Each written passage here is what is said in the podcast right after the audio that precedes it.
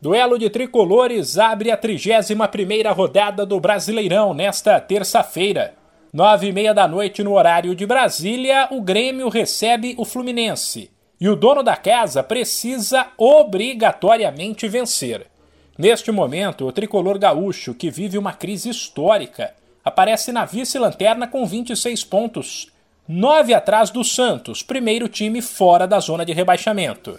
Aliás, mesmo com a vitória, o Grêmio não vai subir na tabela, já que ainda faltaria um ponto para ele alcançar Juventude e Esporte, que estão logo à frente, com 30. O técnico Wagner Mancini tem dúvidas em todos os setores para armar o time.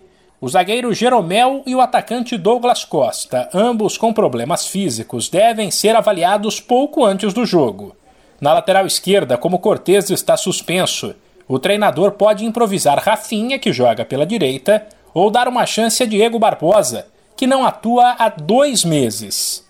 Campaz é cotado para aparecer no meio, enquanto os convocados Chapecó, Vila Sante e Borja estão fora. Assim, o Grêmio pode encarar o Fluminense com Breno, Wanderson, Jeromel ou Juan, Kahneman e Rafinha ou Diogo Barbosa.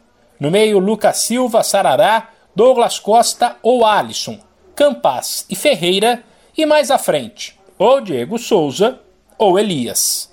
Pelos lados do tricolor carioca, o time caiu de rendimento nos últimos jogos, somou alguns tropeços e passou a ter que conviver com a pressão. Porém, é uma pressão bem mais leve que a do Grêmio, já que o Fluminense, com 42 pontos a 5 do G6, sonha com uma vaga na Libertadores. A tendência é que o técnico Marcão mantenha o time que venceu o esporte no fim de semana, ou seja, Marcos Felipe, Samuel Xavier, Nino, David Braz e Marlon, André Martinelli e Arias, Luiz Henrique, John Kennedy e o experiente Fred. De São Paulo, Humberto Ferretti.